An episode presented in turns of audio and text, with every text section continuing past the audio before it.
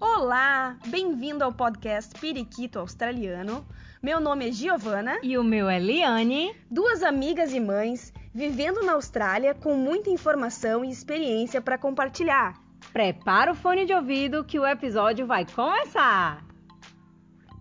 Olá, bem-vindo periquitos e periquitas. Hoje nós vamos conversar sobre saúde. Estamos aqui eu e a Liane. Oi! Então, para começar, como funciona o sistema de saúde público aqui na Austrália, principalmente em Sydney, onde é a nossa experiência? Será que é a mesma coisa para quem é residente e quem está no visto de estudo?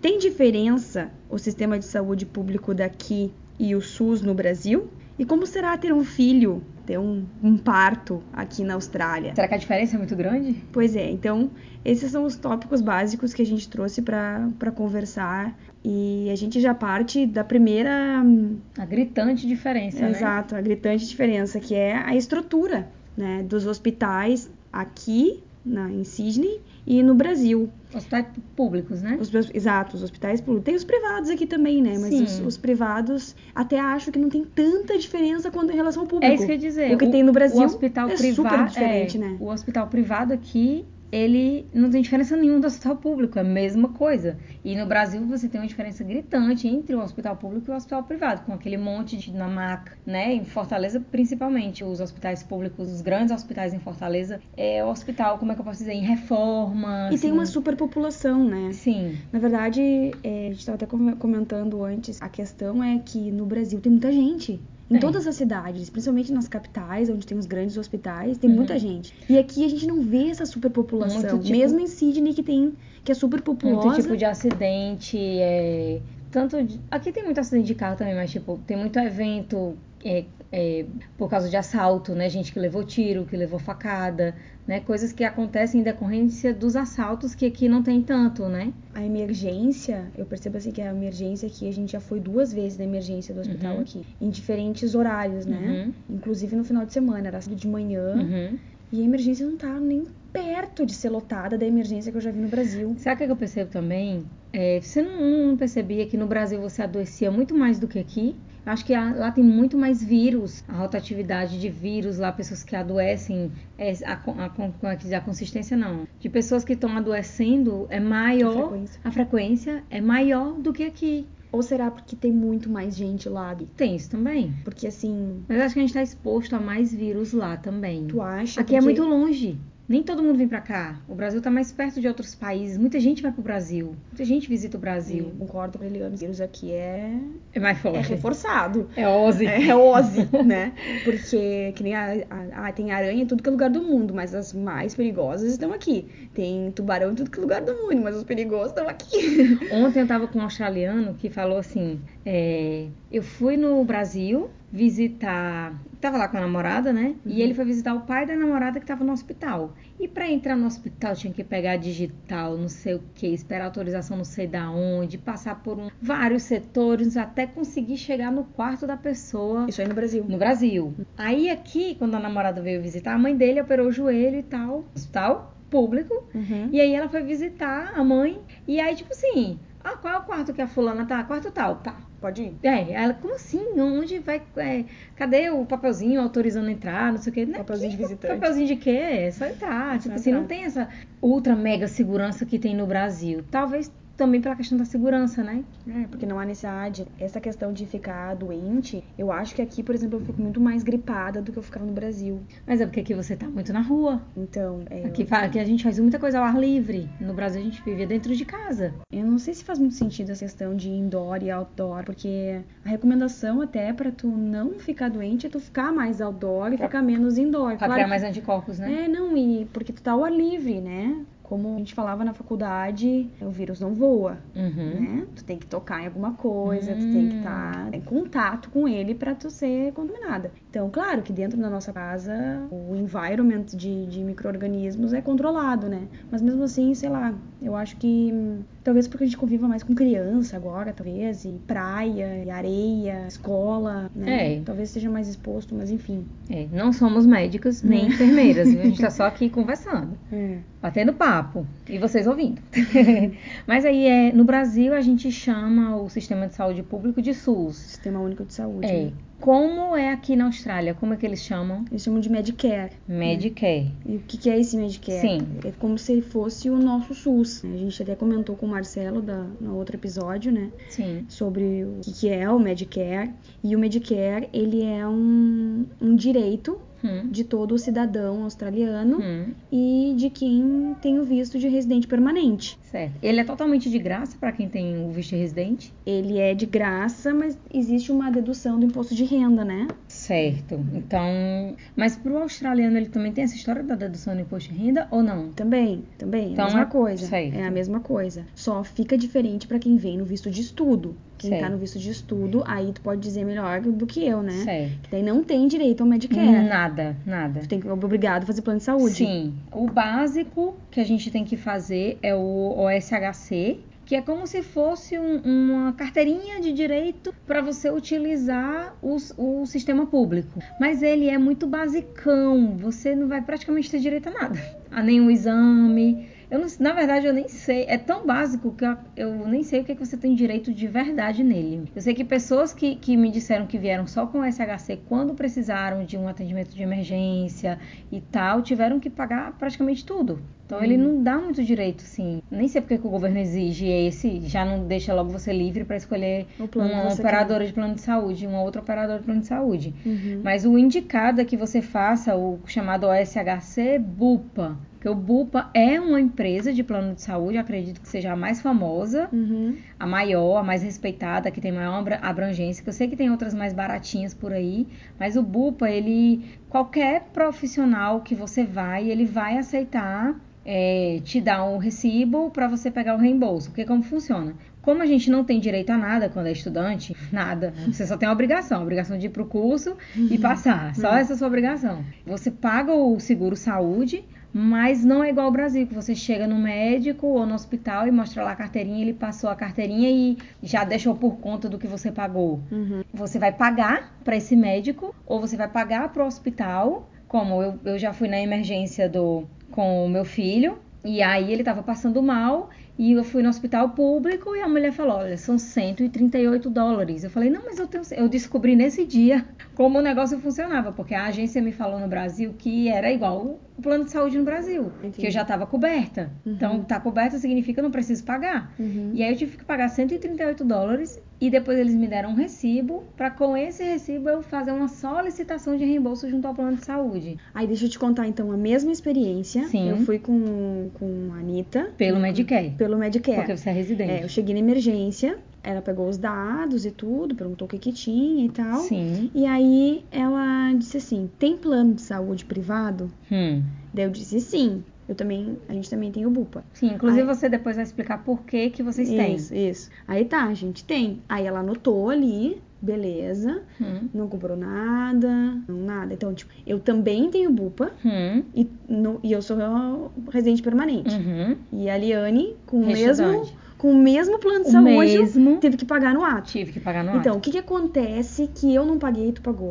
Por quê? Porque, na verdade, quem existe uma conversa entre o Medicare, que é o sistema de saúde público, com os planos de saúde privados. Sim. Com certeza, eu não sei quantos por cento, uma parte dessa minha, essa minha consulta de emergência vai ser Uhum. pago pelo meu plano de saúde. Certo. E parte vai ser pago pelo Medicare. Sim. Tá? Então, eles sempre me perguntam, sempre quando eu chego na, em qualquer GP, qualquer, se eu tenho plano de saúde. Na verdade, eu não preciso nem responder. Hum. É só pra confirmar, porque já tá no sistema. Então, ela já sabe. E aí, eu não sei como é que funciona essa conversa lá entre eles, mas a consulta vai ser paga, parte pelo plano de saúde privado. Hum. pelo Bupa, parte por eles. Quando você chegou na Mas Austrália, quando você chegou na Austrália, você não, não chegou com, você não veio com o Bupa, Não. como, como os estudantes têm que vir. Isso. Você veio com o direito ao Medicare. Por direito ao Medicare. Por que você fez o Bupa? Tá, Por então, que assim- o governo, né? O É. governo orienta que as pessoas façam o Bupa? Por quê? Tá, então existe um, um programa do governo agora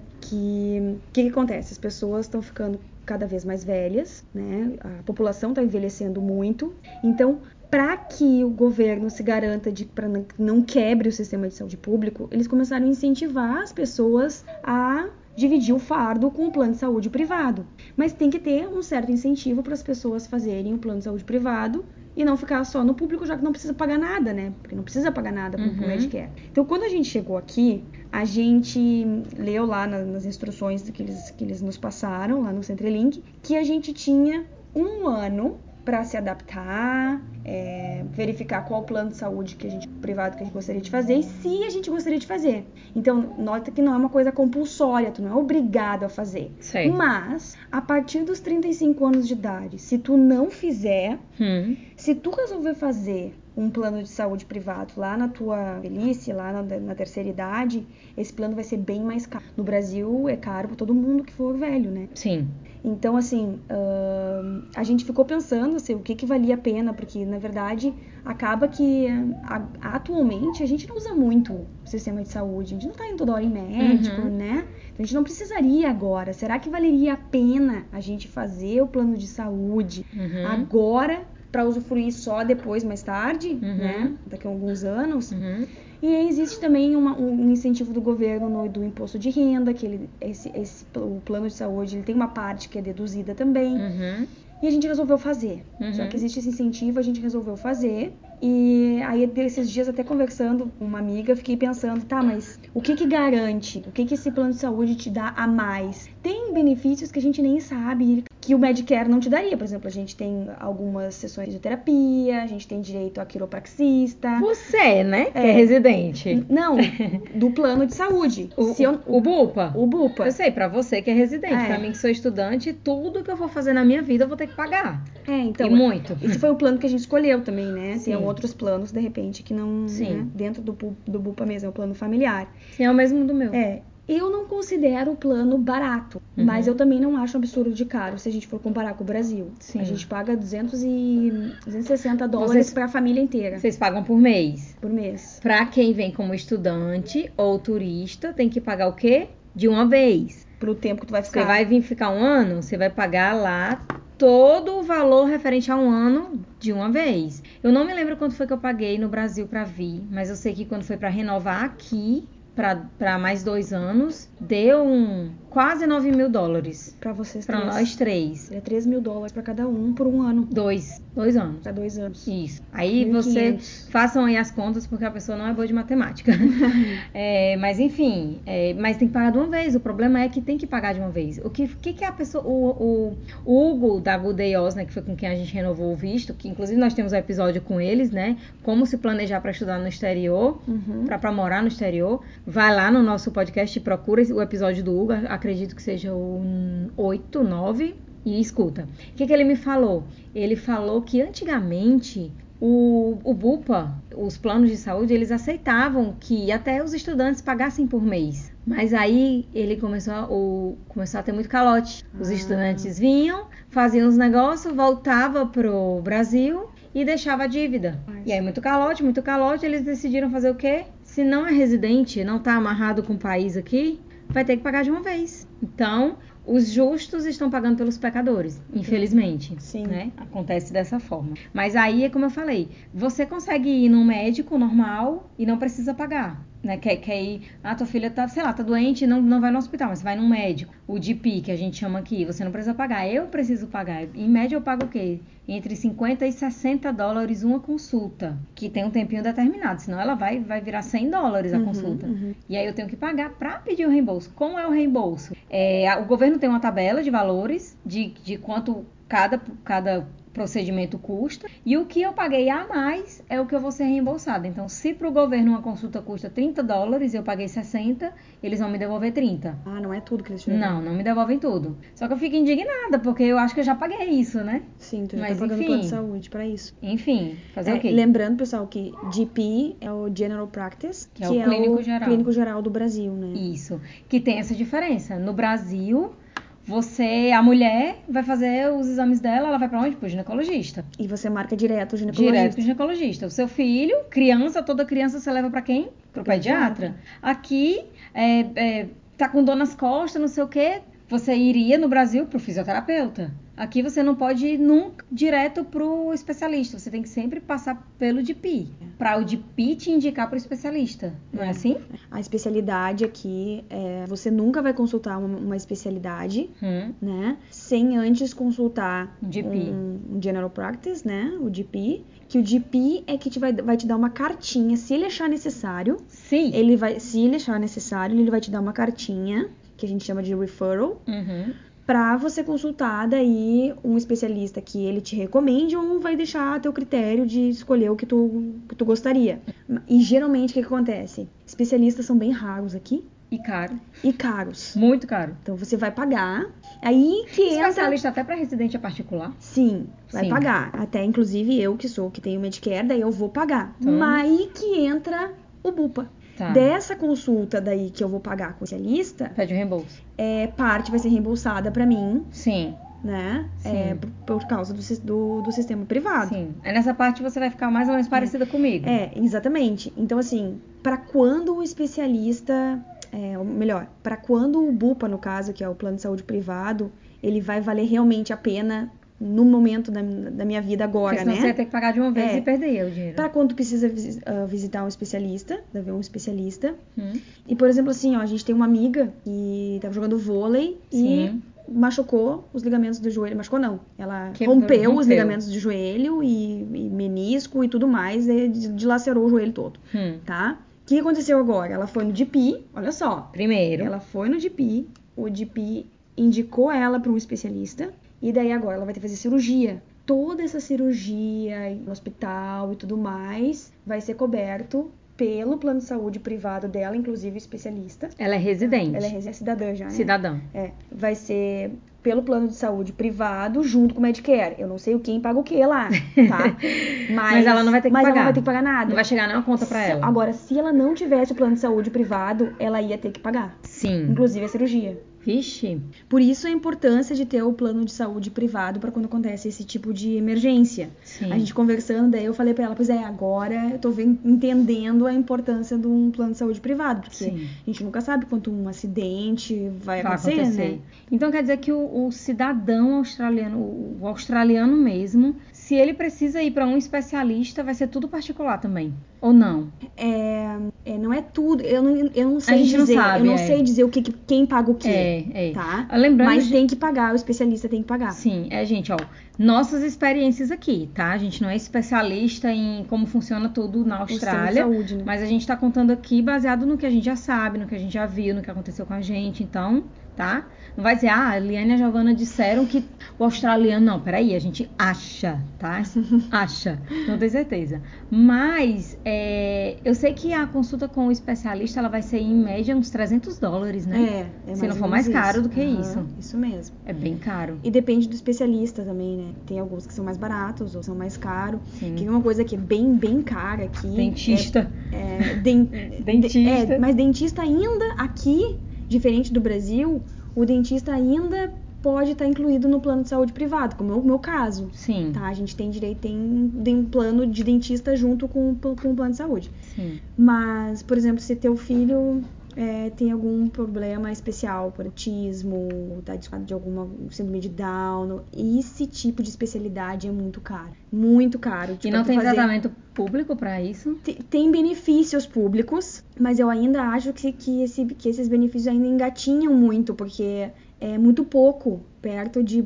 Estava conversando com uma mãe outro dia, mãe brasileira, inclusive. No Brasil tem muita estrutura para esse tipo de problema, né? apesar de a gente até começou criticando a história do, da estrutura do hospital, não sei o É, quê, mas então. existem muitos hospitais específicos para câncer, para essas doenças. de, de especiais, né? Especiais. Então, o que, que, eu, o que, que eu queria chegar? De novo, a importância, a, a importância não, a diferença de um país onde tem muita gente, No caso do Brasil. no caso Brasil, e o país que não tem tanta gente assim. Né? Inclusive esse tipo de problema, esse tipo de problema acontece muito mais por devido à população no Brasil do que aqui. Então lá, Sim. provavelmente eles são muito mais bem preparados para Sim, isso. sim. Então aqui, por exemplo, fazer um assessment para ver se teu filho se enquadra em algum tipo de distúrbio mental, alguma coisa assim, isso é super caro, Uhum, super caro. Então, caro a gente tá falando tipo mais de mil dólares uhum. para um teste, Sei. né? E claro que tu vai ter os benefícios do governo que vão te dar, tipo, co- como por exemplo, tu tem direito a 10 consultas com um especialista por ano para pro teu filho que tem algum problema específico, Certo. né? Então, existem alguns benefícios, mas eu ainda acho muito pouco Uhum. perto do que poderia ser. Uhum. Voltando aqui pro dentista. Tem tanto australiano com dente estragado nessa Sydney. Eu não posso nem falar do resto da Austrália, porque eu imagino que seja até pior. Quanto mais afastado assim da grande cidade, eu imagino que seja pior. Gente, mas é muito australiano mesmo, com dente feio. Tem um dente pai, tem um pai de uma coleguinha. banguelo. Da... É, exato. Tem um pai de uma coleguinha da Anitta que tem dois dentes na Nossa, eu não sei por que, meu pai.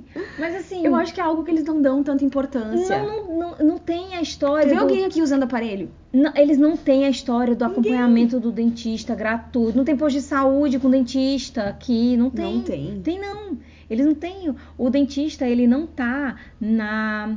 Como é que eu posso dizer? Na. Na Ai, saúde básica. Na saúde básica. Não tá. Por isso que eles não, não se importam tanto com esse negócio do dente. O meu amigo australiano, pra não citar o nome, né? Sabe o que ele me falou ontem? Ele falou assim que na época dele, de escola e tudo, ele não foi criado sendo orientado a usar protetor solar. Agora, depois de velho, recentemente, ele falou, recentemente que começou essa história de E branco que dói. de ensinar as crianças a usar protetor solar e tudo e tal. Mas na minha época, ninguém ensinava. E ele é novo, ele tem 30 e poucos anos. Sei lá que ele tem 40. Ah, digamos que ele tem 40. Ele nunca foi orientado a isso. É tanto que os mais velhos talvez estejam usando agora de tanto câncer de pele que tá aparecendo, né?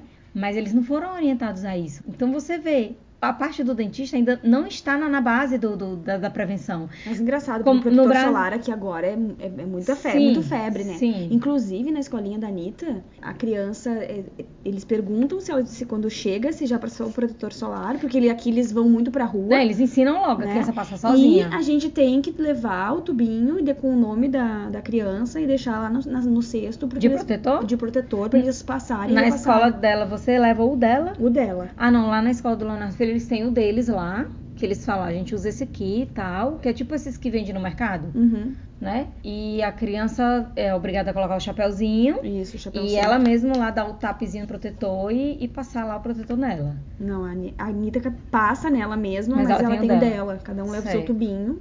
Mas eles têm lá também, Sim. eu já vi. Uhum. Enfim, é eu- que deve ter mãe que não leva, né? É, mas eu já vi que é uma, algo bem tradicional já passar o protetor solar É. sempre. É, aí voltando na prevenção do dentista, nas escolas a gente vê, tem a visita do, do dentistazinho na escola, que vai lá ensinar como é que escova, não sei o quê. Que não tem muito esse costume, né? Eu acho que tá. Estão começando a mudar. Estão começando, porque Isso. inclusive esse ano tenho, Acho- que, tenho que dizer que é, o dentista foi na escolinha da Anitta. Olha que lindo. Fez toda uma apresentação, levou aqueles bonecos do dente. Sim. E aí, Estão começando pra a mudar. tirar um pouco do medo, Sim. né? Ele não, não usava jaleco para as crianças ficarem Não mais ligar. próximas é, do dentista. Ai, os médicos aqui não usam jaleco. não, né? É. O Leonardo Filho não podia ver ninguém de jaleco, porque era tanta da vacina que ele tomava. Síndrome do jaleco ele branco, já né? via um jaleco e fica já ficava desesperado. desesperado. Aqui os médicos vestem uma roupa azul, um negócio nada a ver, assim, no hospital. É aquela roupa azul ou verde, Tá, mas isso é que não tem nada a ver com jaleco. E no, no, no, no consultório é roupa normal. roupa normal, é. E aí ele não tem medo. É ótimo, né? Ótimo. Agora, voltando aqui pra história do, do dentista, você tinha um negócio pra falar, que eu te interrompi.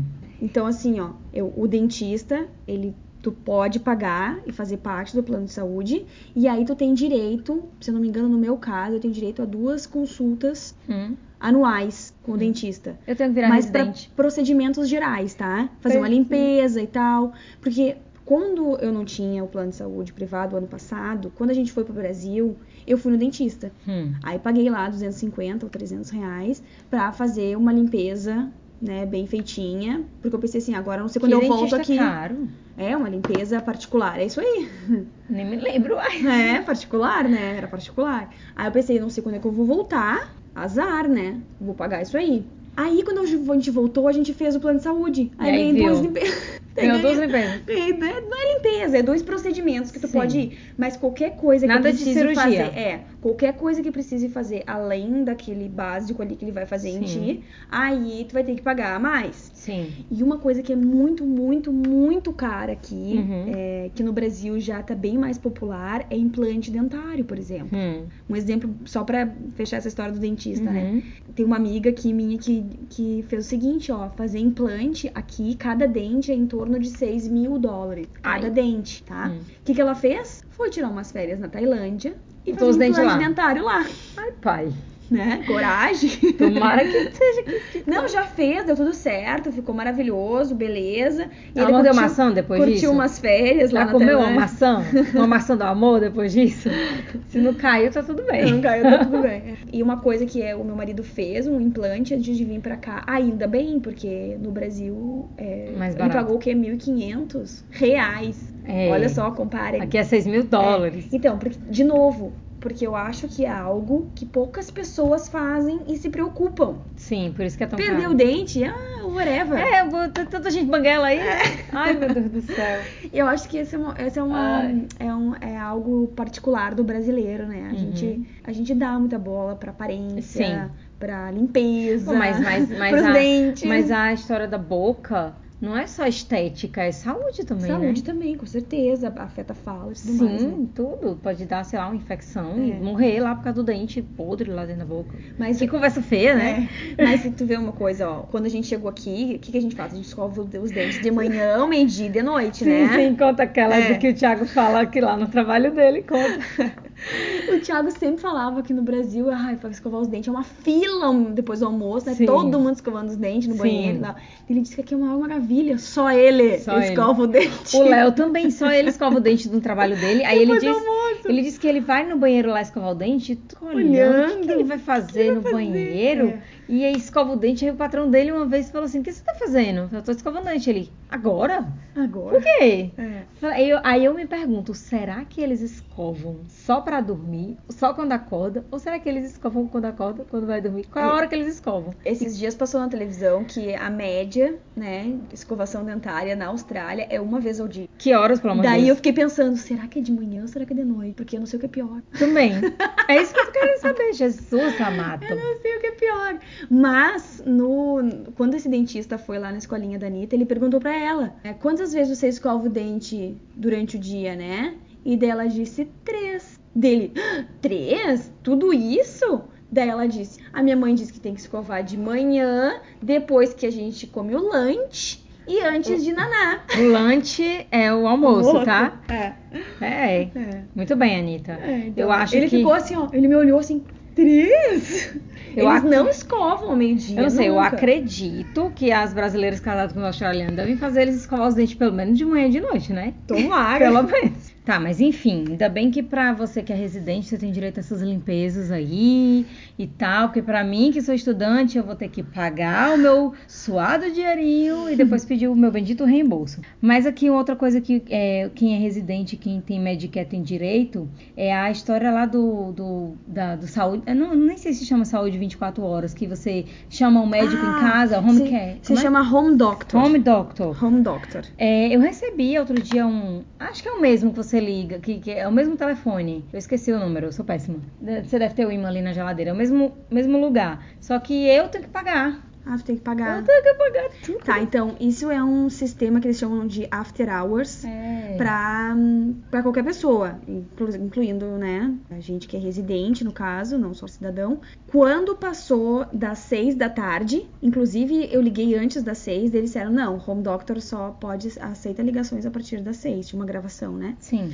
Passado das seis da tarde, como aqui todas as clínicas fecham, Uhum. Pra não também superlotar Clínica tudo, as né? emergências, porque daí acaba que as pessoas, a pessoa tem um problema, tá? Tipo, meu filho tá com febre, que era o meu caso, né? Meu filho Sim. tá com febre alta e eu vou, eu- não é uma emergência, ele não tá morrendo, né? Mas aonde que eu vou? O que que eu faço? Quem me orienta? Então tem duas coisas interessantes. Tu pode ligar pra esse número e eles vão te passar pra uma nurse, que é uma enfermeira, que vai te dar uma orientação e ela vai começar a perguntar. Você tem um atendimento por telefone? Por telefone. Por telefone. Se tu quiser só conversar com, com uma enfermeira. É, já evita ir no, no, no, no hospital, de repente, É. só pra conversar com Então, o médico. O meu filho, ele tava com febre e tava com um monte de bolinha no corpo. Eu não sabia se aquilo era um, um rush, assim, sabe, da, da febre, do aquecimento, ou se podia ser um Uma sarampo, um troço assim, né? Entendi. Aí ela fez, eh, começou conversando com ela pelo telefone, eu achei super interessante. Ela, ela disse assim pra mim, ó, ah, tu tá com dúvida, vamos tirar essa tua dúvida então. Pega um copo ah, de vidro transparente, vai até ele, aonde tem as bolinhas no corpo dele, e coloca o, copo, aperta e me diz se a bolinha some ou continua ali. Olha que legal. É. Daí eu botei o copo, apertei, ah, sumiu. Daí ela, ah, maravilha. Então é só um, Da febre. um, um rush Olha da que febre. massa, já, já, já te deixou tranquila. Bem legal, foi bem legal. Daí- mas eu já tinha chamado o home doctor. Eu tava conversando com ela já, mas o home doctor já tava a caminho, né? Daí, quando ele. Quando eu tava conversando com ela, inclusive, chegou. Porque o que acontece? Mas é um médico mesmo ou é de um médico- paramédico, Não, tipo é um o médico, SAMU? É um GP, é um GP que tu dá todos os teus dados e ele vem na tua casa. Só que assim, Certo. ó, geralmente tu chama às seis, ele pode vir até às 11 da noite. Uh, tá? Mas pode demorar. O que, que a gente já, já, eu já percebi? Quando é pra bebê até um ano, Eles vêm mais rápido. meia hora ele tava aqui em casa. Ai, que legal. Então eles são bem, Bom. são bem bons em relação a isso, né? Bebês têm preferência. Sim. Agora, se for um adulto, ele vai, vai esperar. Vai ser, sempre são, serão os últimos. Certo. Crianças vão ser os primeiros. Certo. Então, esse é, um, é direto Medicare, tu não precisa nem mostrar teu cartão. Na ligação, já pegou o número, já pegou tudo, e Hum. que ele vai chegar, ele vai olhar, e assim também, né? Se não for nada grave, cinco minutos ele tá indo embora. É, porque até porque tava mais lá pra trás da conversa, mas acho que já cabe a gente falar aqui sobre os medicamentos. Quando a gente vai no hospital aqui, dificilmente eles vão te receitar um remédio, assim, um, um antibiótico, um negócio mais forte. Eles vão sempre dizer que você tem que observar, não sei o que, tal. No dia que eu fui com meu filho pro hospital, eles tiveram que dar o, o antivômito, porque ele tava com aquela virose de ficar vomitando, vomitando, vomitando, ele podia é, desidratar. Então, nesse caso, eles tiveram que dar lá o medicamentozinho para ele parar de vomitar. Mas é, se fosse uma gripe, um negócio, dificilmente eles iam meter o antibiótico nele. Coisa que o meu filho tomou, ele tinha um ano e 11 meses quando a gente veio, ele já tinha tomado umas sete vezes antibiótico lá no Brasil, aquele que é a amoxicilina com não sei o que lá. Aham. Então, assim, aqui é muito difícil eles passarem remédio. Eles querem sempre que, ah, tá com febre, observa não sei o quê, É. observa isso, observa aquilo. Então, né? Eu acho que essa questão da medicação, eles não são, eles não atacam na profilaxia, né? Eles atacam mais na observação. Tipo assim, vamos ver o que, que vai acontecer, para se acontecer alguma coisa, daí a gente trata com medicação. Mas também eu acho que Você que é farmacêutica, dê sua opinião É, como mas eu farmacêutica também acho mãe. que para várias coisas isso é bom. Sim. Isso é bom, porque o que a gente vê, pelo menos o que eu via na farmácia, assim, lá no Brasil, de pessoas que se automedicam e que usam muitas vezes medicamento que não era para ser utilizado, se confunde anti-inflamatório com antibiótico Sim. e faz uma lambança. Acha que tudo, tudo é pra dor e. Né? Então, assim. Usa é, antibiótico errado, antibiótico que é pra depois- ser pra uma parte do corpo, usa como se fosse pra. que- existe isso, antibiótico que é pra, tipo, tô com a dor no dedo. Não, tu já viu quando tá confundindo? Isso é anti-inflamatório. Olha aí, eu sou uma dessas pessoas que não sabe Não, administrar então assim, remédio. depois que veio né, a lei lá do antibiótico no Brasil, que receita, ficou um pouco mais controlada a coisa. Hum. E aqui, então, nem se fala. A- O antibiótico eles vão dar em último caso, Último. mas também eles não deixam de dar se há algo importante. Por exemplo, conjuntivite, super comum, pode ser bacteriano, pode ser viral, mas tu não ganhou as gotinhas O lá? colírio. O colírio com, Colírio com- com- corticoide? sim. Pois é. Então, é, tem certas medicações que eles, se eles acham necessário, eles vão dar. Então, eu, eu gosto do sistema, embora eu ainda não conheça muito, porque existem vários medicamentos aqui que a gente não usa no Brasil e no Brasil que a gente não usa aqui. Tipo, Novalgina. Que é a a febre do meu né? filho não passa com paracetamol nada, tem que ser a Novalgina. É, que não existe. Aqui não vende Novalgina. Não vende, é. Não tem de pirona, é proibido, né, de pirona aqui. É. Agora, assim, é, pensando nisso, a gente entende o porquê que é tão difícil. É, remédio na farmácia, tudo é com a receita. É. Tudo que tem corticoide, não sei o que, que foi antibiótico e tal, tudo é com receita. Agora tem um que não é com receita, no Brasil eles dão de graça, qualquer esquina você encontra, é o anticoncepcional. Aqui você só compra se for com receita. Eu fiquei arrasada. É, isso é engraçado. pra mim, Porque é engraçado e No Brasil isso é insano. Insano. Imagina, as pessoas já nem querem usar anticoncepcional. Aí, é, botar receita, daí sim que nunca mais Aí é que não vão atrás. Lá no Brasil eles dão, né? No posto de saúde eles dão. Eles Quantos dão, você quer, minha é. filha? Dá um monte. Aqui eles não. Aqui é difícil de você Não, conseguir. aqui você tem que consultar o GP, Tem pro que- GP te dar uma receita como se fosse um antibiótico. Sim, aí ele te diz, ó, você vai poder comprar tantas cartelas. Acabou É. aquelas cartelas, vai lá você pagar a consulta. No meu caso, né? Tem que pagar de novo a consulta pra, pra pedir de novo as benditas cartelas. É, isso é verdade. Eu tenho Isso- direito a comprar exemplo. Eu não sei que eu nunca, nunca peguei a receita porque eu trouxe o meu estoque de anticoncepcional do Brasil. É, isso eu achei bem, Eu fiquei arrasada. Vou bem mentir. atípico, vou te dizer, assim, quando eu cheguei. Tipo, não podia comprar um anticoncepcional. Achei, Mas sabe por quê? Nossa, que esquisito. Eles querem que a população cresça. É, tem esse incentivo pra ter mais filho, né? É, e lá no Brasil quer que pare. O que que é o contrário, né? Mas sabe uma coisa que eu nunca vi? Você já viu? Camisinha exposta assim. Não são expostas, mas vendem na qualquer farmácia. Só você chegar lá e pedir, né? Porque. Não, não, tem. Tem, Tem? Você já viu? aham, e tem no mercado também. Tu já viu? Muito. É diferente o pacote? Eu acho que não procura. Pera, Momento. pessoa, momento. Declaração. Declaração. Camisinha, tem, não não tem. camisinha. Do lado dos, dos, dos absorventes ali, Ah, tem tá. também. Nunca reparei. Eu ia aqui dizer que não tinha, mas já, já, diz, já, já diz, disse. Tem camisinha. Tem sim, tem Tá, sim. tá bom. Tá. Então, tá. Mudando. Então, vamos continuar na história da, da- Falamos do remédio, falamos do anticoncepcional, né? É, eu escutei algumas meninas comentando. É, Matheus, mamãe não tomou anticoncepcional, né? Por isso que você veio. o Matheus aqui acabou de dizer, ó, eu tô aqui porque minha mãe não tomou remédio.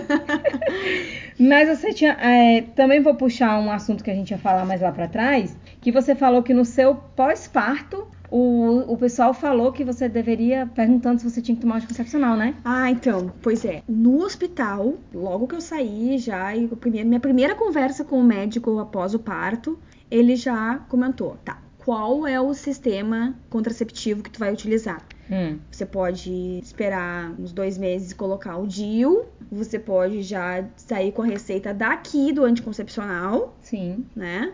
É, mas um dos métodos você tem que utilizar. Hum. Então, é, seja por uma prevenção, pra, porque como eu tava fez- fazendo minha segunda cesárea, é, ele de jeito nenhum durante um ano é para eu engravidar. né? Então, seja por uma prevenção até de saúde mesmo, mas eu pensei assim, não, isso é só porque eu, né, recém tive bebê e Uhum. eles querem se precaver em relação a isso. Mas acho que não, porque depois, quando eu fui minhas minhas consultas e continuou, a minha GP sempre perguntava: tu precisa de receita prantonal? Como é que tá? Tá te adaptando bem? Aí eu percebi que talvez, dependendo da tua idade, eles já têm um incentivo. Apesar de ter esse sistema de ter que ter receita, Sim. no médico. Dependendo da é, situação, eu vou é, indicar. É, tem um incentivo Entendi. pra, pra usar o anticoncepcional. né? Entendi.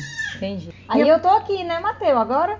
E aproveitando falar do, do parto, Uhum. essa foi uma experiência bem interessante Isso. Que eu tive pra poder comparar, porque eu tive minha filha no Brasil, E agora que o Matheus. que veio aqui. com um ano e meio, e agora eu tive o Mateu, agora não, né? Há oito meses atrás, eu É, tive o Mateu aqui. O que, que foi de diferente? É muita coisa. Vamos começar do É, começo. é.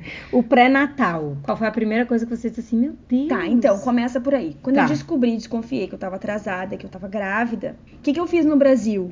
Eu fui logo correndo fazer exame de sangue. Sim, pra né? confirmar. Pra confirmar. Inclusive no Brasil eu já, já é, me lembro que eu agendei qualquer médico assim, já pedi pra ele que eu queria fazer exame de sangue, e ele já me deu o, o, o cartinha da. Como é que é o nome? A guia. A guia, isso, da, da Unimed, Sim, e já sim. fui e fiz, né? Aqui, Fez só o exame pra saber se tava grávida? o exame ou... pra saber se tá grávida. Aí depois tem aquele um monte de outros É, eu exames só de queria sangue. saber se eu tava mesmo Tá. grávida, porque eu tinha feito o exame de farmácia e tinha dado positivo, daí eu queria confirmar com o exame de sangue. Certo. Daí, aqui é a mesma coisa. Eu fiz o exame de farmácia, deu positivo, e eu queria saber, né? Foi no GPI? Daí primeiro eu fui no GP, aí ela tá, então vou fazer exame de sangue. Aí eu faço exame de sangue, daí vocês pensam assim, ah, e daí vai mandar os resultados pela internet? Que nem Não. no Brasil? Sim. No mesmo dia, que nem no Brasil? Hã? Que nada. Daí eu fiz o exame de dia, dois dias depois mandou o exame pra minha médica, eu tenho que marcar a GP de novo pra eu pegar. Ou seja, eu levei aproximadamente uma semana pra saber o resultado do exame de sangue. Meu Deus. Eu, se eu engravidar, eu tenho que ser residente. Porque lá eu vou ter que pagar outra, eu vou ter que pagar. Aqui não tem negócio de retorno, não, viu, meu povo? Pode ser que tenha retorno para residente. Para quem é estudante, toda consulta é uma nova consulta, é um novo dinheirinho que você vai pagar, É. um novo reembolso que você vai pedir. Então eu levei um tempo pra saber esse- o, o resultado do, do exame de sangue. Aí tá, daí Tá quando grávida. começou, tá, tá grávida. Daí começou o, realmente o pré-natal. Tá. Daí ela já pediu outro exame de sangue, Hum. com todos os, os, São os mesmos ou, ou, os é parâmetros menos? que ela queria ver. São os mesmos e até mais. Certo, certo. Tá? E até mais. E o ácido fólico ela mandou você tomar? Sim, ácido fólico, mesma coisa aqui do Brasil. Na Sim. verdade, aqui eles não dão um ácido fólico, dão um complexo vitamínico. Eu É também tomei um complexo. famoso Elevits. aqui. Não, mas no Brasil eu tomei só ácido. Ah, não, mas mentira, porque no Brasil eu me programei pra engravidar, então eu fiquei tomando ácido Fólico fólico antes, né? tantos meses antes, e quando É. eu engravidei eu tomei esse complexo É, aí. eu também. Tudo bem. Mas aí a diferença gritante é nessa parte que você vai falar agora: as ultrassons. Então, assim, com oito semanas, eles. Porque assim, ó, daí tu vai consultando o teu GP até a oitava semana. A partir da oitava semana, eles te encaminham pro hospital. Aí tu não consulta mais teu GP e, Que tu vai, raiva! e tu vai consultar diferentes. É, porque no Brasil você, você a Midwife. sua gestação inteira você é acompanhada por um médico, o seu médico. Não existe essa coisa de ser um É. médico aqui, a não ser que você tenha um plano privado. Na época eu não tinha plano privado. Então eu fiz tudo vai ser um pelo GP. Medicare. Vai ser um DP, não vai ser um ginecologista. Não, vai ser dizer, uma um obstetra. midwife. Não Certo. vai ser médico. Tu não vai ver nenhum médico Sim. até o dia do parto. E se tu fizer parto normal, talvez tu nem veja um Explica médico. o que é midwife. Então, midwife é uma enfermeira obstétrica, Tá. tá? Uma enfermeira obstétrica. E existem várias, é, e diferentes, é um grupo. Uhum. E eu nunca consultei a mesma. Ai, que Existem coisa. hospitais que tu vai sempre com a mesma, tá? Deu Porque tem uma sorte. amiga, não, não, tem uma amiga que ela consulta sempre com aquela mesma. Então depende, acompanhamento. depende do hospital. É, aqui no São Jorge, na nossa zona, eu nunca consultei a mesma. Mas você gostou? Gostei, adorei, adoro elas, eu tive experiência maravilhosa com elas. Vou explicar agora toda a trajetória, né? Então, assim, toda vez eu consultava com ela, mas, exceção. Exceção por quê? Porque eu tinha uma cesárea prévia. Já tinha feito cesárea da Anitta. Como eu já tinha feito cesárea da Anitta, desde a primeira consulta, É que foi lá aí. com 10 semanas de gestação, Hum. eles já me perguntaram: ah, vai pensando se tu não quer tentar um parto normal, ou se tu vai preferir cesárea de novo, Sim. porque tu tem direito de optar pela cesárea, Sim. já que tu tem uma cesárea prévia. Sim. Mas eles já começam a te explicar que os riscos de, de qualquer tipo de complicação é muito baixo, porque a primeira cesárea, né, tudo bem. O, o problema seria a partir da segunda cesárea, depois tentar um parto normal seria mais complicado. Mas Que enfim. você até queria tentar o normal e você É. se convenceu, aceitou tentar a cesárea, né? Não, eu, a minha decisão foi até 40 semanas e poucos dias eu quero parto normal. Hum. Se passar muito disso, aí então cesárea. Cesárea. Então ela colocou exatamente o que eu, Eu sou o falei. teu oposto. Ela colocou exatamente o que eu Já falei. quando- Então, quer tentar entrar em trabalho de parto. Se não entrar Não. até tal data, então a gente Eu já sou marca teu cesárea. oposto. Eu nunca pensei na minha vida em parto normal. Isso nunca foi hipótese pra mim. Eu não, não admiro muito quem tem. Eu não tenho, eu sou muito mole, eu não tenho coragem. Então, tive cesárea sem complicação nenhuma no Brasil. E o meu morria de medo de vir pra cá, porque eu dizia, ai, lá é parto normal, eu não tenho coragem, não vou engravidar. E aí eu descobri, quando eu cheguei aqui, que como eu já tive cesárea no Brasil, eu tenho, eu tenho o direito de dizer, eu quero ter cesárea de novo. Então, Não aproveitando, vou ser obrigada a ter parto normal. aproveitando o que, tu, o que tu falou agora de escolher. Hum. Essa coisa de escolher, a gente tá falando porque nós somos imigrantes, vamos dizer assim. Sim. tá? E nós somos exceções, Sim. tá? Porque mesmo, mesmo quem é imigrante, mas engravidou aqui desde o primeiro filho, não tem escolha. É normal. Não tem escolha. A cesárea é uma medida de emergência. Ainda bem que eu já vim do Brasil com meu primeiro filho. Mas aqui, olha só, eles não Tem enca- negócio. eles- Tu tá falando de um jeito. É porque eu tenho medo. É, mas de um- de um jeito assim muito natural a cesariana, né? Eu acho. Pois é. Só que se tu conversar com mães australianas, que nem outro dia a gente tava tendo essa conversa lá no, no- com as mães da, das, cole- da coleguinha, da- das coleguinhas da Anitta do balé, elas acham Um absurdo. um absurdo ter fazer cesárea. Não, eu não acho. E a parto normal é muito normal. Ai, é, nada. é normal. É eu muito sou normal. nem gato. Inclusive, sou nem gato. inclusive uma, uma contava Não assim, se, não se machuquem, tá? Se você teve parto normal, pelo amor de Deus. Inclusive, uma contava assim, ó. é, eu tava fazendo a força lá, as contrações, e não, não conseguia, não sei o que. E o médico falou assim: Vamos! Faz força. O médico não, a midwife, no caso, né? Uhum. Faz força, senão eu vou te levar pra cesárea. Aí ela fez muita força pra poder ela fez sair. muita força. Deus me livre. Então, quer dizer, é até assim uma medida de susto. Ah, é? Então, vou te levar. Então, assim, na Sei. verdade, o que, que acontece aqui? O, a- o parto normal tem tanta complicação também e é- nem é tanto divulgado. Tem- verdade. tem- né? Não, os dois têm seus prós e contras, essa é a minha conclusão. Os dois têm prós e contras, e mas depende muito da cultura que tá inserida, tá? Aqui, imagina se tu não tivesse opção. Tu não vai, tu não vai ter filho? Eu juro que eu ia desmaiar e eles iam ter que me partir. Tá. Então, assim, aqui não existe opção. É, se tu vai ter o primeiro filho, tu vai ser enca- encaminhada e ser acompanhada pra ter um parto normal. Se durante teu parto normal, quando como aconteceu, já aconteceu várias vezes, inclusive com uma amiga nossa, dá complicações, passa por tudo que tem que passar e, e, tipo, o bebê come- começar a entrar em sofrimento, Uhum. eles vão te levar pra Cesárea. cesárea. Entendi. Tá? É. Eles não são contra, mas é uma medida de emergência. Sim, mas no E que Brasil eu não tá acho errado, no eu Brasil, acho certo. A cesárea ela é uma medida No de Brasil emergência. tá começando essa conscientização também, né? Eu mas acho que a apesar da cesárea- conscientização, eu ainda sou necessária. É, mas assim, eu vou te dizer pela minha experiência, tá? Que a cesárea também não é tão assim, tão tranquilo quanto parece. Ah, A é. minha experiência com a cesárea no Brasil foi uma coisa que foi outra, tá? Então, assim, depende muito de quem te opera, Entendi. depende muito de vários, várias coisas. É, por isso que no Brasil você confia naquele médico que tá lhe acompanhando. Mas pensa que aqui tu não vai ter Aqui teu médico. você não tem o teu médico. Vai ser o Qualquer pessoa que tiver lá de daquele dia ali. É. Ele vai chegar, se apresentar, oi, eu vou fazer o teu, o teu parto. Como assim? Prazer, prazer, tchau. Vamos lá. O anestesista, todo mundo que você não... Todo mundo Ninguém que... In- Inclusive, a equipe é maravilhosa. Te deixam, assim, super à vontade, todo mundo brincando. Foi, essa foi uma experiência super boa, assim, Uhum. nesse, nesse sentido, né? Uhum. Eles vêm conversar, te, ten- tentam te tranquilizar de todas as formas. Tu pode tirar todas as dúvidas que tu tiver. Tu pode falar tudo que tu quiser, conversar, chorar. Eu chorei, conversei, fiz Que tudo. legal. É, bem legal. Vou chorar muito. É. e a, a minha experiência, então, com, com a cesárea aqui, que foi, acabou sendo cesárea, porque passou das 40 semanas Sim. e nada acontecia, Foi boa. foi boa. Boa. Boa. Mas... É, mas teve certas coisas, assim que a anestesia ah, terminou, eles não terminado o parto ainda. Ai, Jesus é, amado. Eles deram uma dose menor. Teve que tiver que me dar mais morfina. Ai. Porque o Mateu tava muito preparado pra sair Encaixado. encaixado, então eles tiveram que usar o force pra puxar ele de volta. Então teve essas, essas coisas assim que depois tu te pergunta, né? é, eu devia ter tentado para normal, né? Então eu devia ter tentado. Eu falei pra médica, devia ter esperado mais para normal. E ela falou assim pra mim, ó, não devia nada. A decisão foi tomada e foi a melhor coisa e foi a mais acertada. Ele tá bem, tu tá bem, sucesso. É, isso que Eles importa. não ficam trabalhando nessa culpa do si. É, é. Então assim, Aqui eles são muito assim, né? A tomada de decisão é muito importante. é muito importante. É. Outro dia eu vi uma blogueira famosa aí falando que ela teve normal. Hoje ela já é cidadã, na época ela era só residente.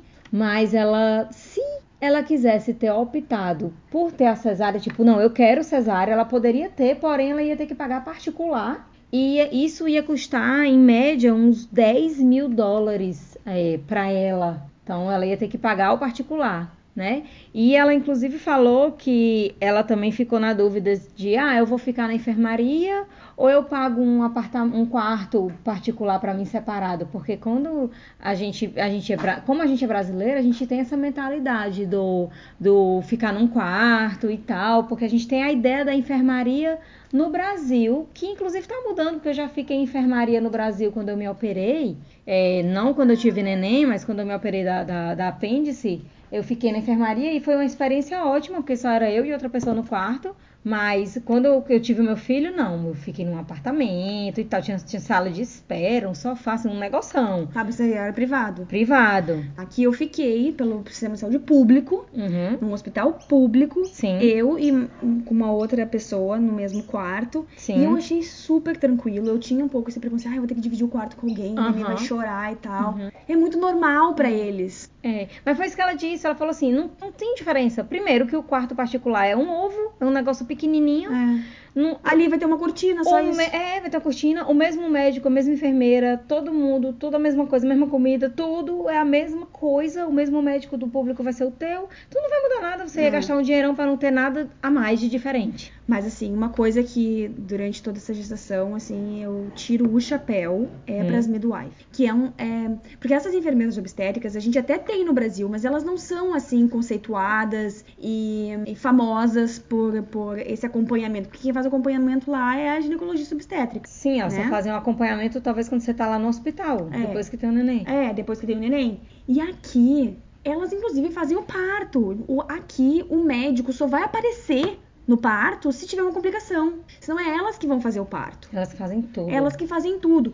E aí, depois que tu tem o bebê, elas te acompanham, te ensinam. Se tu precisar saber como é que amamenta, tipo, mães de primeira viagem, Sim. né? É, Aqui existe muito a cultura do amamentar a criança, né? eu achava que tinha mais. Era? Tá? Porque no meu grupo de mães, depois do pós-parto, das 10 mães, só eu e mais duas amamentou É. leite materno. Olha, que engraçado.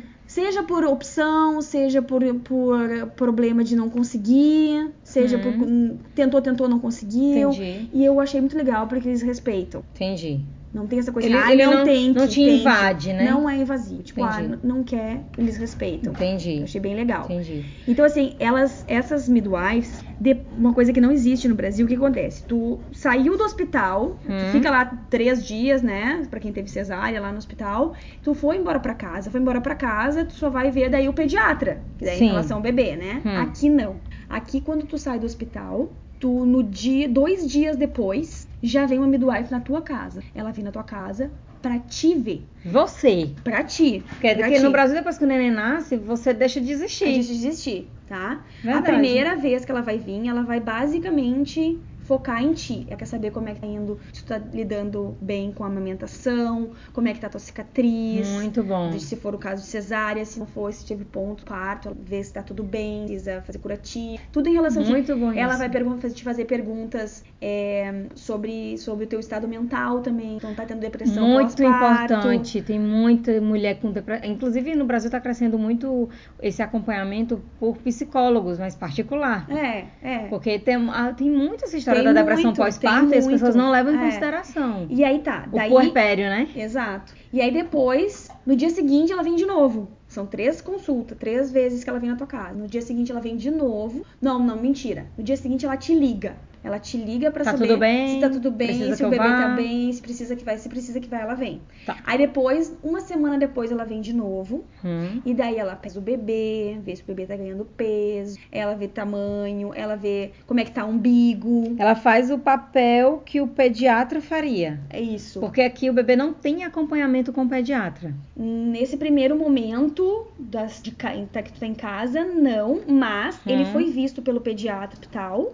Antes de sair do Tem hospital. um pediatra na equipe médica na hora do parto? na como hora- tem no Brasil? Lá na hora do parto, eu acho que não, Hum, porque ninguém se apresentou como pediatra. hum. Mas depois que tu tá no quarto, o pediatra veio, veio uma pediatra, ela Hum. fez aqueles testes de reflexo e tudo mais. Hum, Fazem o teste da audição, hum. né? Do olhinho. É, do olho Faz também. tudo lá? Faz tudo no hospital. No dia? No dia seguinte. Ah, certo. E se, se não, porque o teste do pezinho, tá? No Brasil é feito depois de sete dias, né? Sim. Aqui não, é feito no segundo dia. Se que é para aquelas síndromes metabólicas, Sim, né? Se tu não fizer no hospital, ela vem em casa e, E faz. Vem com todos os aparatos. assim, E ele recebe a faz. vacina no hospital? Recebe a vacina no hospital. Certo. Aí, Aí depois, como é que você acompanha o bebê? aí depois, só pra terminar aqui, existe um, um livro. Tá, que O Blue Book. o Blue Book, tá? Que é um- uma caderneta que vai acompanhar a criança, como uma caderneta de vacinação no Brasil, Só que- mas mais É, que é tipo um livro cheio de instruções pra cada fase do bebê, né? pra cada fase do bebê. Vai acompanhar ele até os 7 anos de idade, né? Sim. E, e esse livro ela vai escrevendo tudo, ela vai explicando também, ela senta contigo, te explica cada página do Blue Book, que a Sim. importância de ser preenchido mais, e as vacinas, Sim. né? A importância das Mas vacinas. aí tudo também. isso já é a midwife. Tudo é midwife Não é o contigo, pediatra. não é o pediatra. Hum. Eu- tu não vai ver pediatra. Esquece o pediatra. Eu nunca levei meus filhos num pediatra vida aqui, Aqui. uhum. tá? Deixa pediatra. Porque ele entra na, na ala dos especialistas, né? Só Exato, se tiver um- uma complicação, É. uma doença muito não sei o que que o GP não vai poder ajudar e que você vai ter que levar num pediatra. Isso, certo. isso mesmo. Certo. E, E- quais, são os, quais foram os cuidados que eles recomendaram com o teu filho? Então, é, é tudo assim muito básico, Hum. como, como mesma coisa do Brasil, né? As, as recomendações é, para amamentação, segue amamentando. A amamentação aqui é muito quando é quando é amamentação leite materno, fortemente se recomenda que seja por livre demanda. Então não fica, não tem problema dar de meia meia hora, uma e uma hora, conforme a demanda da criança mesmo. Eles não aconselham bico, bico nem pensar. É, no Brasil também não. Ah, olha, eu vou te dizer que lá no hospital, pra Anitta, eles viram que ela chorava bastante e tal, colocaram o bico na boca, ela parou, elas disseram que tudo bem. Foi? Foi. Não, não, não, não- disseram, pelo contrário, disseram, não, não dá bico, não dá nada, peito, peito, peito, peito, peito. peito. É, é. Mas o que eu queria também salientar, que é uma grande diferença com o Brasil, ainda no pré-natal, É as isso- ecografias, É isso que eu queria, eu tava, eu tava né? esperando o momento pra interromper e perguntar É. isso, que é, é a gritante diferença, é, são as É, outras pra mim serão duas coisas, duas coisas gritantes de diferença. Certo. São as midwives, que eu acabei de falar, Sim, que elas te acompanham por bastante tempo, né, Sim. Mateu? Tu também? o Matheus gostou. É. E as ultrassons. Hum. Tá? Então, assim, se tu for fazer parto normal, o, o, o Medicare, durante a gravidez inteira, vai te dar duas ultrassons. Duas! Só duas. No Brasil a gente vai todo mês. Pois é. Se tu vai fazer cesárea. Não, duas até três, tá? Mas e três aquela- pra ver peso e tudo mais no final, pra, pra saber do parto normal, né? Se tu for fazer cesárea, são só duas. Aquela da translucência no cal faz? Então, essa é uma que tu tem que pagar. Oxi, Porque tu não vai... é importante? Importante pra quê? Pra descobrir se o bebê tá, sei lá, É importante pra quê? se ele tá com alguma doença, se tá formado, não é?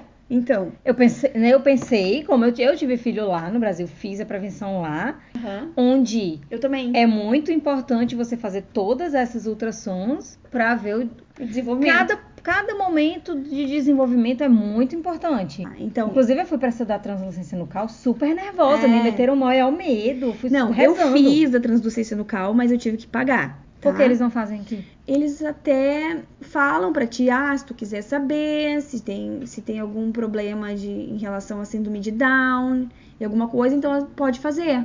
Mas não é algo que, que, se, que eles se preocupam. Ah, tá, e se tem, É, se se- tem o problema, tem. E daí? É, sim, eu também pensava assim, se Né? Deus o livre tivesse, eu não ia deixar de ter o bebê porque ele ia Tá, ter. então é isso.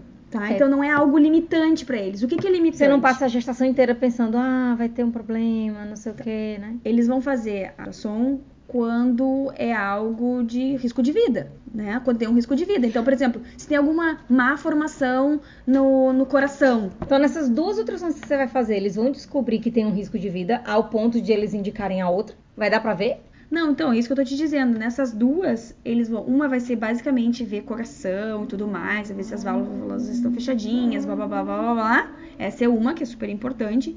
E a outra é mais no início, quando hum, eles querem ver se o feto, né, realmente implantou e se. E se... Comecinho. É, no comecinho. Então, então para as mães que estão no Brasil entenderem, você vai fazer parto normal. Com quantas semanas você faz a primeira ultrassom e com quantas semanas você faz a última? Eu acho que a primeira eu fiz com 10, mas pode fazer a partir da entre 8 e 13, Hã? tá? E aí depois com entre 18 e 23. Você faz a última. 18 e 23. Aí são as duas mais importantes. Isso é aí cesárea. se é parto normal, tu vai, pode fazer uma mais no final. Tá. Bem no final pra ver peso, como é que vai fazer e tal. Mas essa não é sempre que vão recomendar. São só duas que re- super recomendáveis, essas duas aí, tá? Cesárea, só essas duas. E Porque você- não importa o peso, né?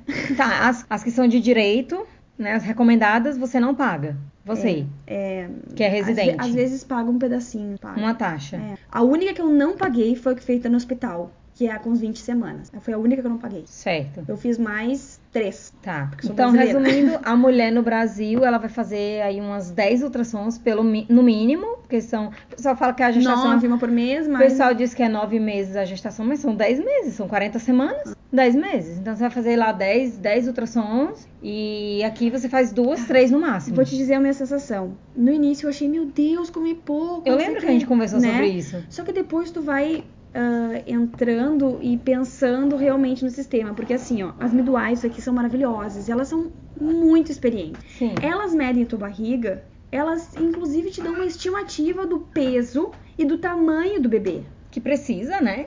E vou te dizer que a última que eu, que eu, a última consulta que eu fiz com a midwife, ela me falou exatamente o peso e o tamanho que o Mateus nasceu. Ó. Foi algo assim incrível, incrível. Ela disse, não, teu bebê não é grande, ele vai ter em torno de 3, 3,200 e ele tem um tamanho bom, ele vai ser mais, ó, perfeito para o normal. E eu, bah, beleza, vou ter para o normal, né? Olha só. Pensei bem direitinho. Então, Então essa você- questão da, você- da ecografia, eu acho que a gente realmente se preocupa demais no Brasil. A gente quer ver, a gente quer acompanhar e tal, mas não é algo essencial. Não é essencial. É tanto que eles Tu não... tá vendo o batimento, tá tudo direitinho, então o que, que tu tem que mais? Tá, tudo bem. Vamos já no, no meio da conversa aqui entrar numa outra parte desse negócio que no Brasil é mais e aqui é menos. Mas vamos continuar na linha de raciocínio das crianças, porque a gente tá- ainda tem mais duas coisinhas para falar aqui.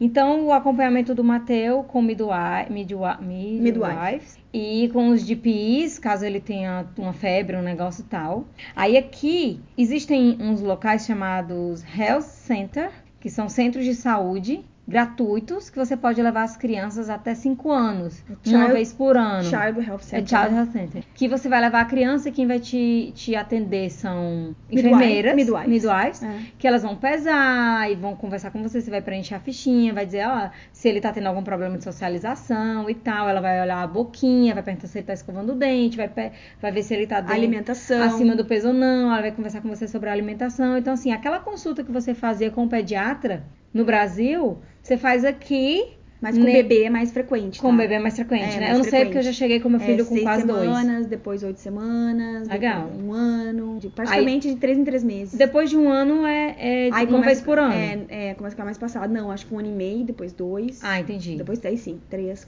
quatro. como cinco. eu já cheguei nos dois praticamente, aí eu já só vou uma vez por ano com ele. Então é bem bacana. Se nessa conversa com a gente eu, eu, eu sinalizar alguma preocupação com ele, aí ela vai me dizer, ó, vai no DP, porque ela também não pode me, me mandar para um especialista, porque ela é midwife. Ela vai, no DP, conversa isso com ele, e talvez ela pode fazer uma recomendação para eu mostrar pro DP, e o DP vai decidir se ele me manda para um especialista ou não, ou se ele resolve lá o negócio comigo. Isso. Eles também, ah, nessas, nessas Mas isso é de graça. eles também, eles não podem dar vacina, tá? Mas eles avaliam pra ver se tu tá com todas as vacinas em dia. Sim. Por que é tão importante essa questão das vacinas aqui? né? Sim. Inclusive, é, A gente estava conversando agora há pouco. Eu, eu, eu, na minha visão, eu, pelas pessoas que eu já conversei, todo mundo que eu conversei não, não vacina, as- assim, não tem costume de vacinar as crianças. É contra. Acha que a vacina vai dar reação, não sei o que, não sei o que. Então eu percebi que uma grande parte das mães não costumam vacinar as crianças aqui. Não sei se foi, se eu enxerguei errado, mas É. todo mundo que eu conversei não gosta de vacinar a criança. Aí eu, eu percebi que recentemente o governo começou a obrigar que a criança mostre a carteirinha de vacinação para poder entrar na escola. na child care, para poder entrar na preschool, É. porque o pessoal não estava vacinando as crianças. É, tem essa, essa questão da imunização é bem forte em relação ao, ao governo, né? O governo ele faz um esforço e tem um incentivo para que se vacine e você tem que mostrar o seu sua sua caderneta de vacinação em dia para colocar seu filho em qualquer child care, seja ela particular ou não, né? Seja ela particular ou não. Inclusive eu É. Na como- verdade, eu não Pode. sei se. Porque assim, pra ter Todas. qualquer benefício do governo, qualquer benefício que são. E aqui, aqui tem bastante benefício, se você Uhum. é residente, você tem que estar em dia com a Uhum. imunização. É. As vacinas são as mesmas Do que tem no Brasil. Brasil, é. As mesmas, inclusive por faixa etária, não tem nada de diferente. Agora, no meu caso, como eu sou estudante, eu tive uma dificuldade para colocar o meu filho na escola, porque a carteirinha que eu mostrei foi a do Brasil e eu não tenho direito ao Medicare, que o que eles aceitam é um atestado do Medicare de que aquela vacinação está completa para a idade. Eu não tenho direito ao Medicare, então eu não consigo essa declaração pelo Medicare. Eu tive que fazer isso pelo BUPA e até eu convencer a diretora da, da, da, da preschool que, que eu era estudante, que eu não tenho direito ao Medicare, não sei o que. Foi uma, uma luta. Mas eu consegui. Eu mostrei lá que ele que ele estava com as vacinas em dia e agora ele só vai ter vacina aos quatro anos. Mas é isso, é, ah, inclusive tem doenças que já estavam erradicadas que estão começando a aparecer de novo, como o Sarampo. Sarampo. Essa semana eu te compartilhei hoje no eu grupo vi, da eu vi, gente. Eu vi. criança com sarampo. Então, tipo assim, por não vacinarem, tem doenças que estão estão voltando. voltando. É. Entendeu? Eu sou super a favor da vacinação. Eu sempre vacinei a Anitta regularmente, o Mateu tô vacinando regularmente. Eu acho muito importante. Bom, sou farmacêutica, né? Então não sei Sim, dizer. mas, mas existem discussões enormes de, de pessoas que, que falam da reação, que não sei o que, não sei o que, mas eu prefiro pecar na prevenção do que não prevenir. Então é, a questão das vacinas é toda essa. Agora vamos falar do caso, assim, como eu não, não posso falar nada sobre parto porque eu não tive filho aqui, então a Giovana deu todo o depoimento dela. Mas nós temos uma amiga em comum que não é residente, que ela engravidou no visto de estudo, Isso. teve a neném pelo BUPA, tal, tudo muito bom, tudo muito bem, não pagou nada no hospital. Fui pra casa. Foi- só ela precisou pagar só o quê? Anestesista? Não, não. Ela teve pro pai normal. Tá, não pagou nada. Foi pra casa. Tava tudo Isso. certo. Tudo certo. Isso. Depois de uns 3, 4 dias. Chegou uma conta. Não, depois de uns 3, 4 dias, a criança Já tô me adiantando. ah, com- começou a ter sangue na, na- no, Passou mal. nas fezes, É, né? sim. E aí ela ficou muito preocupada e voltou pro hospital. Então deu uma série de complicações com a bebezinha. Ela precisou de cirurgia. Isso. Então ela passou por procedimento cirúrgico, precisou de ambulância, precisou ser transferida de hospital. Isso. Então teve uma série de gastos bem exorbitantes. Isso. Mas ela me explicou que do parto, mesmo que não tivesse tido as complicações com a bebê, o, o anestesista não paga. Então toda vida que tem anestesia, ela tem que pagar. É, mas acho que a internação é coberta pelo BUPA. Algumas, a, tipo, a grande parte da despesa é coberta pelo BUPA, tá Uhum. na cobertura, mas algumas coisas não estão, dentre elas o anestesista. Aí vem a história da bebê. Como a bebê teve toda essa complicação, ela teve que ser transferida de hospital, ela teve que ser operada. Sim. Ela acho que foi mais de uma vez que ela foi operada, porque ela tomou mais de uma anestesia que ela Uhum. falou. Então, para cada anestesia que a bebê tomou, mais uma pancada de anestesia que ela tinha que pagar. A ambulância não está inclusa, também mais uma pancada de ambulância. E teve também um procedimento caríssimo, que eu não estou me recordando qual foi, eu não sei se foi da cirurgia da bebê, alguma coisa da cirurgia da bebê, que chegou uma fatura de 25 mil dólares na casa dela para ela pagar. Não, foi o total, eu acho. Aí Não, fora o anestesista, Fora o chegou anestesista. essa de 25 Mil mil dólares. dólares para ela pagar. Imagina. Tipo, na hora lá do negócio, Não tem nem como autorizar, né? Tipo, é, tem que fazer o que tem que fazer. fizeram tudo que tinha que fazer, depois chegou uma fatura de 25 mil dólares na casa dela. E ela tá aí na briga, na justiça, vai entrar numa briga judicial, porque ela não tem condições de pagar 25 mil dólares. Inclusive, tu paga plano de saúde justamente porque não, porque tu não tem esse dinheiro, É, né? Aí a briga tá no quê? O plano de saúde quer que ela pague, não, o hospital quer que ela pague Pra esse dinheiro pro o hospital, é, e depois ela se resolva com o seguro saúde.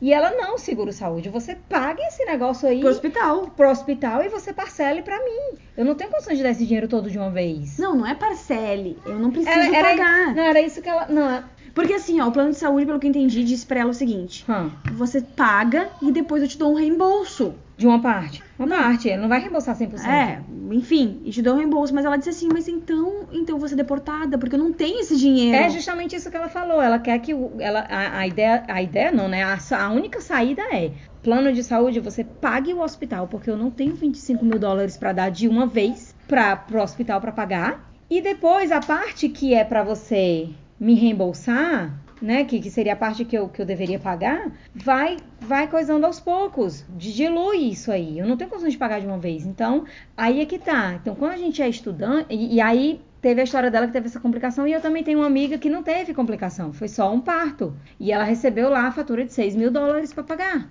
Tava lá, colocando lá no grupo do Papo Calcinha da gente. Gente, pelo amor de Deus, tem, sei lá, seis meses que meu filho nasceu e acabou de chegar uma fatura de 6 mil dólares na minha casa. Como assim? Como é que eu o vou... que, é esse 6 mil dólares? Ah, do parto, despesa do parto, do anestesista, não sei do que, as coisinhas que não estão inclusas, que chegou cobrando, entendeu? E que, que eu acho que é um erro, porque assim, se a agência de intercâmbio é ela que vende o plano de saúde, eu acho que é muita obrigação de quem está vendendo o produto explicar tudo o que pode acontecer. Mas também Porque é uma tá lá no obrigação. contrato, mas, mas- aí que tá. Mas aí você vem sem inglês, como é que você vai entender a porra do contrato? Não, mas você, Aí eu falei, pô, então, desculpa. Você vai entender o contrato? Então tem que pegar a pessoa e, e Tem que lhe, conversar com alguém ela. tem que lhe explicar. Mas, mas tem que também partir da pessoa que tá assinando esse contrato. de, Ó, eu tenho, eu tenho o objetivo de ter um bebê no exterior.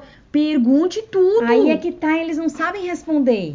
Quando eu cheguei aqui, que eu comecei a falar, pô, é, eu fui no hospital e me pediram pra pagar 138 dólares pra atender meu filho na emergência, o pessoal falou aqui, como assim?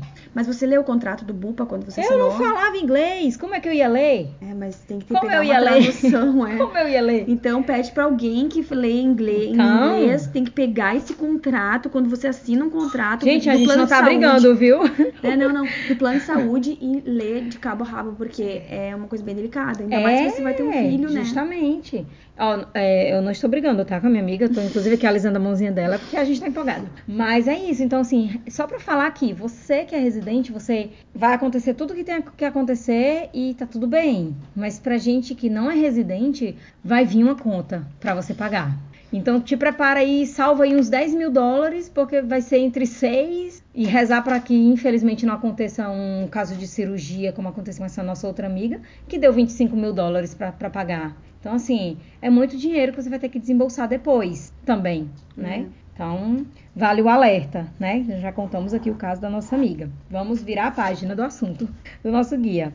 Prevenção. Recentemente, eu, eu, eu e a Giovana, a gente fez aqui um bate-papo entre nós sobre a prevenção da mulher aqui na Austrália, que é, eu acho... Que no Brasil é super divulgado, né? Que você tem que fazer É. todo ano, você faz o pré-câncer, você faz o, o As ultrassons, você faz o Papa Nicolau, você vai no teu Exame de ginecologista. mama. É, tipo assim, todo ano no Brasil a gente vai no nosso ginecologista e ele passa lá aquela bateria de exame pra gente fazer. Exame de sangue, ele toca na nossa mama, Pra ver se tem algum nódulo. Pra ver se tem algum nódulo, ele nos encaminha para um médico para fazer ultrassom de mama, ultrassom de tireoide transvaginal. Ele faz o, o- a- coleta o negócio lá no colo do o negócio. Ele faz a coleta do, do colo do útero para ver se tem o, o HPV, o negócio lá. Aqui eu fiquei arrasada, porque eu falei, pô, preciso ir no médico. E aí? Primeiro susto, não posso ir no ginecologista. Como assim? Onde é que eu vou? Vai no DP. Chega no DP, o DP não, não, não, não, não te examina no peito, a não ser que você chegue pra ele e diga: Eu me toquei e senti um nódulo. Aí ele vai examinar o teu peito. Mas ele não te examina o teu peito se você só disser, ó, vim aqui fazer exame de prevenção. Ele não vai tocar no teu peito. Vai só conversar com você. Então, assim, eu achei super estranho é, o fato de não ter o exame.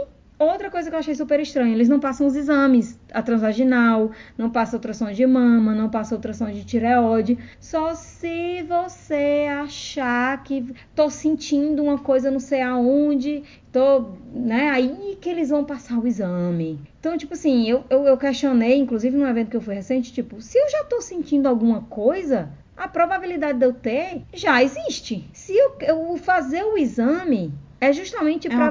Pra você prevenir, pra você ter certeza que não tem. Porque às vezes, como a gente estava conversando aqui, eu e a Giovana, muitas pessoas que. É, é outra coisa que eles analisam, se tem histórico ou não na família. Também é um fator para eles poderem aceitar te passar o exame. Porque eles acham que não é necessário.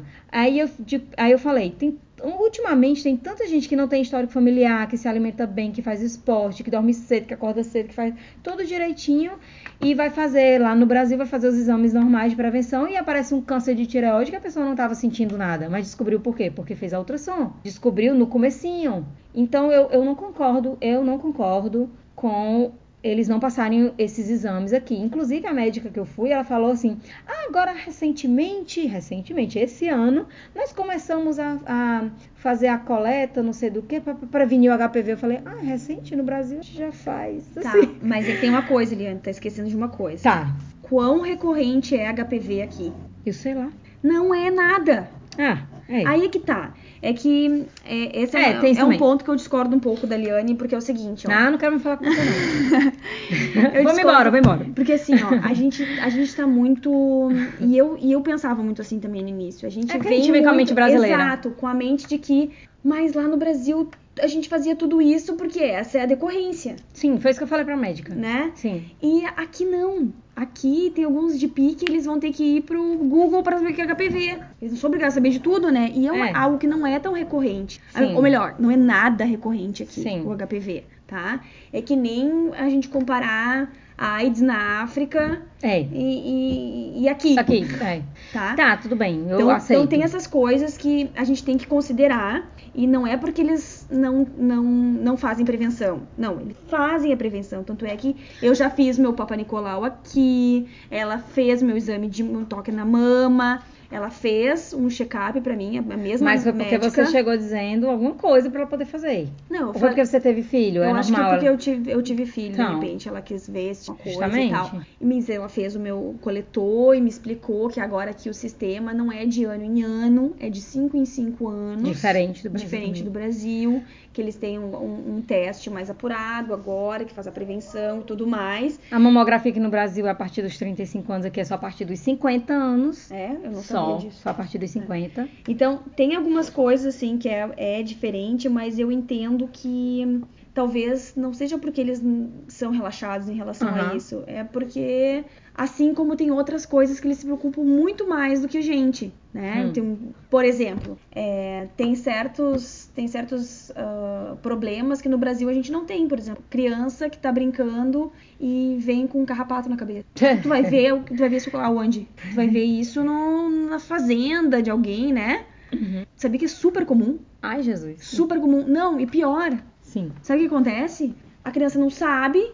É um tipo de carrapato específico que eles chamam de. Agora esqueci o nome do bichinho em inglês. Eu já vou me lembrar. Ele gruda na cabeça e fica sugando e vai e vai e vai ah, danificando o couro cabeludo e vai e dói muito pra tirar. E tem inclusive um spray que tu joga na cabeça, o bicho congela e aí tu consegue tirar quando o bicho congelou. Então, tipo assim, ó, é algo que tu jamais vai imaginar No no, Brasil. Brasil.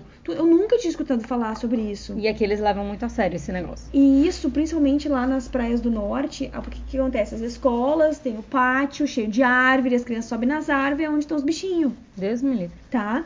E uma amiga minha, as filhas dela, ela disse, ih, tudo já pegaram umas duas, três vezes. Égua.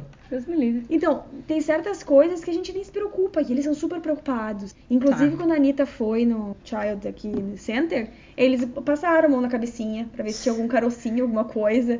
Tu É. vê. Então, Tá, tudo bem. Com relação ao HPV, tudo bem. Mas as ultrassons, você não acha que seria importante fazer? eu fiz uma ultrassom de mama aqui. Mas não deveria ser é, liberado, assim, não deveria ser de praxe, é, já que é de 5 em 5 anos. Agora é. Tá, um exemplo. É de 5 em 5 anos. Então, a cada 5 anos, a mulher vai fazer a transvaginal, ou a ultrassom de tireoide, a ultrassom de mama, mesmo que ela não esteja suspeitando de nada, mesmo que ela não esteja sentindo isso como prevenção. Eu ainda não consigo. Ninguém ainda me convenceu de que não precisa.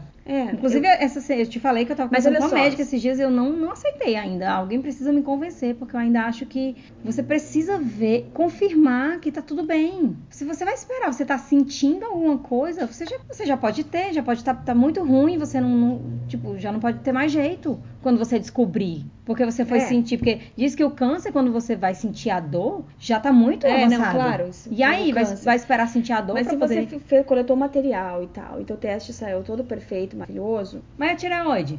tá, mas aí outros 500, né? Tá, mas aí vê como? Na ultrassom. É, mas se- como é que tu, tu fez um ultrassom pra tireoide? Então, mas eles não passam aqui na prevenção. Mas no Brasil eu nunca fiz exame pra tireoide. Todo ultrassom ano. de tireoide? Todo ano. Não, eu faço, eu, tu faz exame de sangue. Não, não, não.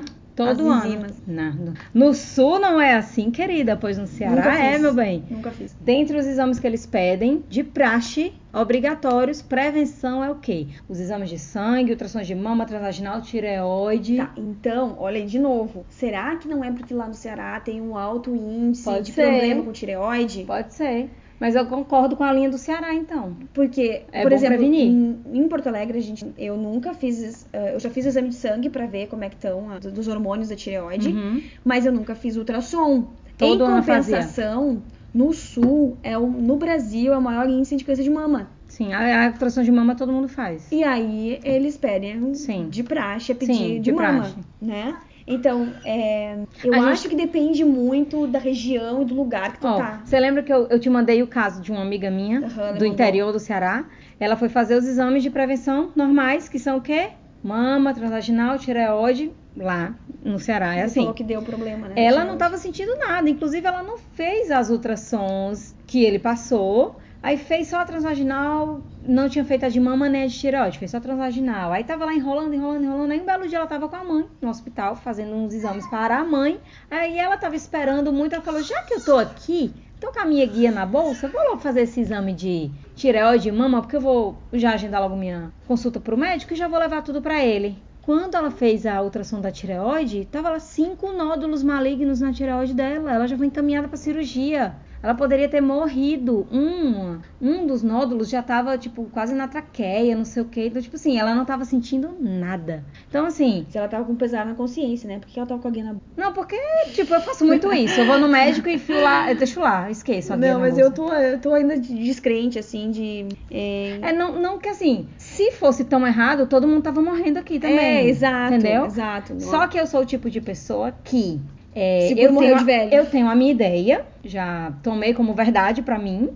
Eu sou uma pessoa que gosta de, de prevenir antes de que aconteça a situação. Eu gosto de ver mesmo tudo, por isso eu sou a favor das 10 mil ultrassons pro bebê e ultrassons de tudo que é de jeito pra mulher pra ver se tá tudo bem, se não tá. Então, até que alguém consiga me convencer, porque essa médica desse evento que eu fui, ela não conseguiu me convencer. É, mas é que assim, Li, Tudo pensa bem. assim, é, tu tá falando de algo específico. Vamos, tu pode pegar qualquer outra coisa, por exemplo, assim, sei lá, é, inflamação no tendão direito, É. tá? Tu faz ultrassom pro pé? Não, Não. tu não faz ultrassom pro pé. Então, como é que tu vai saber se tu tem problema no tendão lá do pé? É, outro dia eu fiz umas, uma nas pernas pra ver as veias da perna, não sei do que, porque eu É, achava então- que eu ia ter variz. É isso que eu tô, eu tô te- tentando dizer, assim, que é, eu acho que não tem como tu prevenir tudo, mas conforme a prevalência, Uhum. da- tipo, se lá no Ceará a prevalência de câncer de tireoide é grande, beleza, eu acho que tem que fazer, Uhum. tá? Uhum. Eu concordo contigo, inclusive. Mas ahn, imagina se eles começarem a fazer prevenção pra tudo quanto é coisa em todo mundo. Vai É. falir o sistema de saúde público. É, eu sei. Porque cada exame é caro, É verdade. né? Então, eu Foi acho isso que... que... a médica me falou. Ela falou o seguinte, ó. É, não é praxe aqui, não é feito assim, né? Só se você estiver sentindo alguma coisa mais, você é livre. Você pode fazer particular. Você quer fazer? Vai, você pode fazer particular. Chega e fala o que você quer fazer. Agora você vai encontrar muita resistência dos DPs pra te darem esses exames. Tem DP que vai virar pra você e vai dizer, eu não Não vou te dar. eu sou o médico, você não manda em mim. Que eu já, já tive esse tipo de resposta, né? A gente já viu outros médicos dando esse tipo de resposta. Procure outro. Eu não vou dar. E você vai ter que ficar procurando até algum médico, porque aqui é diferente do Brasil. Que você chega, olha, eu quero. Você já chega pro médico falando, eu quero fazer a prevenção, eu quero fazer ultrassom disso, eu quero fazer exame disso, eu quero fazer disso. O médico, tá bom, passa a guia e preenche. Aqui não é assim. Aqui, se você chegar pro médico dizendo, eu quero fazer isso, isso e isso, você vai levar um cagaço, né? É. Você tem que. Ele tem que enxergar que você precisa. E na Então, verdade ele vai te dizer assim, ó, que quando eu disser eu quero isso, isso e isso, eu quero isso, vamos ver só, só Vamos, isso. é. É um tópico por consulta. Isso, é isso que eu ia dizer. Se você, tipo, no Brasil, você chega e você fala pro ginecologista, Fica duas exemplo, horas lá. Ah, eu tô sentindo isso, aquilo, aquilo. Aí ele já passa todos os exames pra ver tudo de uma vez. Aqui ela vai focar num problema. Depois Volta que resolver aqui. esse problema, você volta e vai focar no outro problema, um problema por vez. Isso é também para agilizar a consulta, porque tem um monte de gente esperando, mas também, agora aproveitando, né, é algo meio australiano isso também, porque... Eles não fazem várias coisas no Não mesmo fazem tempo. várias coisas ao mesmo tempo. É uma de, de cada, vez. vez. Justamente. Tá? Se tu pedir, eu quero café e com uma toast de ham and cheese. Vem o tá? café. Não, ela vai fazer vai o café. Aí o leite tá lá esquentando na máquina. Ela já poderia botar a, toast, toast. na torradeira. Não, faz. Ela vai esperar fazer todo o café pra depois fazer toda a toast. Daí vai te dar um, depois vai te dar um. Não, ela faz todo o café. Aí café, aí dá o café. aí ela vai lá fazer a aí, Toast, aí você pega a toast. Não é os dois de uma vez, como é no É, Brasil. tá, nós estamos assim, Gente, generalizando. pelo amor de Deus. Nós amamos a Austrália. É, nós estamos generalizando também, porque se tu Você vai tá na brincando? City, eles são bem rapidinhos, né? É, depende da... da... do mais, sei lá, em alguns lugares aqui em volta eu já percebi que assim, os lugares assim mais mais laid back, assim, que as pessoas têm menos pressa e tal, um cafezinho mais tranquilo, eles são bem tranquilos também. O que eu acho maravilhoso, porque pressa pra quê, né? Não precisa ter pressa. Pressa pra quê, né? A vida é tão curta, vamos enjoy. Vamos enjoy. Maravilhoso. É, e dizem que o, o, o australiano do interior, ele é Mais bem ainda. mais sem pressa do que o de Sydney. Você imagina? Jesus, o meu marido já disse que eu sou lenta. Imagina se ele for pro interior, ele morre. Ai, ai, gente, mas assim, ó, tudo que a gente falou aqui foi baseado nas nossas experiências. É, as ideias que eu falei, que eu discordo daqui, não foi dizendo que a Austrália é errada e o Brasil é certo. Os dois têm coisas certas, os dois têm coisas erradas. Eu tenho uma mentalidade ainda muito voltada para o Brasil, porque eu, eu me considero uma pessoa recente aqui, então, e eu sou uma pessoa muito difícil de se convencer. Até que alguém consiga me convencer é difícil. Tá super difícil. Mas assim, deve funcionar tudo muito bem, porque é um país de primeiro mundo, né? Então, talvez eu, eu precise estar mais aberta para entender os porquês das coisas. Realmente, como falar, existe muito o comércio no Brasil. O comércio das, das ultrassons, o comércio do remédio, o comércio não sei do que, tudo, tudo gira muito em torno de fazer dinheiro com aquilo. Então, tem que ver até que ponto é tão necessário mesmo. Talvez eu cresci acreditando que isso é necessário, mas talvez não seja tanto. E talvez aqui também existe algumas negligências em determinadas áreas também. Eu não sei te dizer Não é direito. perfeito. É. Não é perfeito. Eu sei que por enquanto, é, pela minha experiência, assim, eu acho que eles têm. Tá, tá cumprindo o seu papel, né? Mas assim, como no Brasil tem muito mais gente, muito mais doença, muito mais acidente disso, Exato, daquilo, é isso que daquilo, eu não penso quê, eu acho que os médicos brasileiros, eles têm uma visão assim mais rápida da coisa para, né, do que aqui. Eu acho que os médicos. Aqui é o pessoal muito Brasil- bom pra parto. É. Não, eu acho que os médicos no Brasil são muito mais experientes. Muito. Mas por quê? Por que, que eles são mais bem? Porque tem, muito mais gente. Mais, e tem mais, muito mais. Já é, viram muito mais coisas. Muito mais caso acontecendo. E não é à toa também que, por exemplo, assim, ó, aqui, pra tu te formar médico, antes de tu ser o GP de uma clínica, Tem que ir pra fora? Você tem que fazer toda uma maratona de, de atendimentos em cidades bem distantes, inclusive, bem no interior lá da Austrália, pra outros lugares. pegar coisa. Pra entender mais e se especializar mais e pra ter mais experiências. Porque Que aqui, não aqui- tem tanto. exato. Justamente. Então, pessoal, é, isso é o que a gente tinha para nossa conversa aqui em casa hoje sobre o sistema de saúde. Desculpem as exaltações no volume da voz, é porque a gente se empolgou, dizer, eu me empolguei. É porque a, a minha amiga Giovana, ela me serve bolo de chocolate com café. Ela ficou quicando. Eu já sou uma pessoa que fala igual uma, uma periquita australiana. Falo alto, meu tom de voz é alto. Eu acredito que você tem que baixar o volume pra ouvir minha voz. Aí a pessoa me dá bolo de chocolate com café e tá, tá danado. Então tá, pessoal. Ah, um grande abraço e até a próxima. Viu? Espero que vocês tenham gostado. Beijo!